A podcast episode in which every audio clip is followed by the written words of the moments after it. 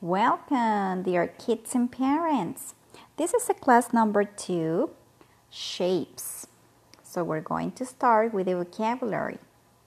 Bienvenidos, queridos niños y padres. Esta es la clase número dos sobre las formas. Empezamos con el vocabulario.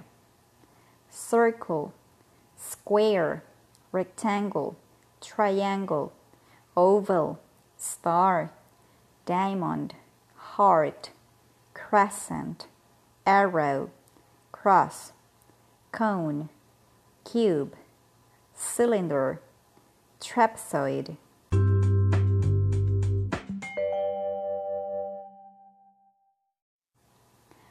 It's time to repeat after me. Ahora repite después de mí. Circle, square, rectangle, triangle, oval, star, diamond, heart, crescent, arrow, cross, cone cube, cylinder,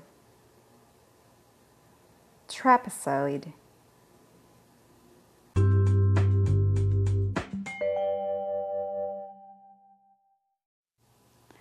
Now it's time to make questions to practice more the vocabulary. Ahora es tiempo de hacer preguntas para practicar más el vocabulario.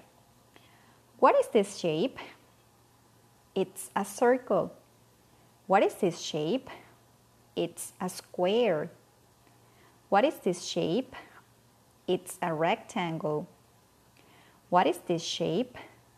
It's a triangle. What is this shape? It's an oval. What is this shape?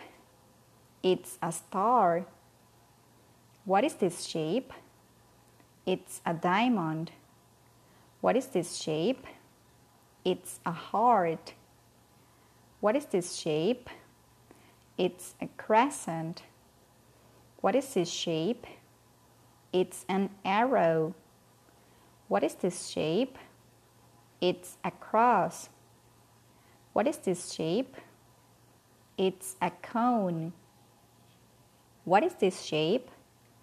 It's a cube. What is this shape? It's a cylinder.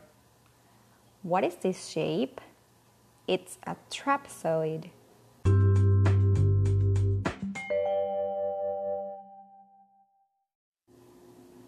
Well, this is the end of the class number two, shapes.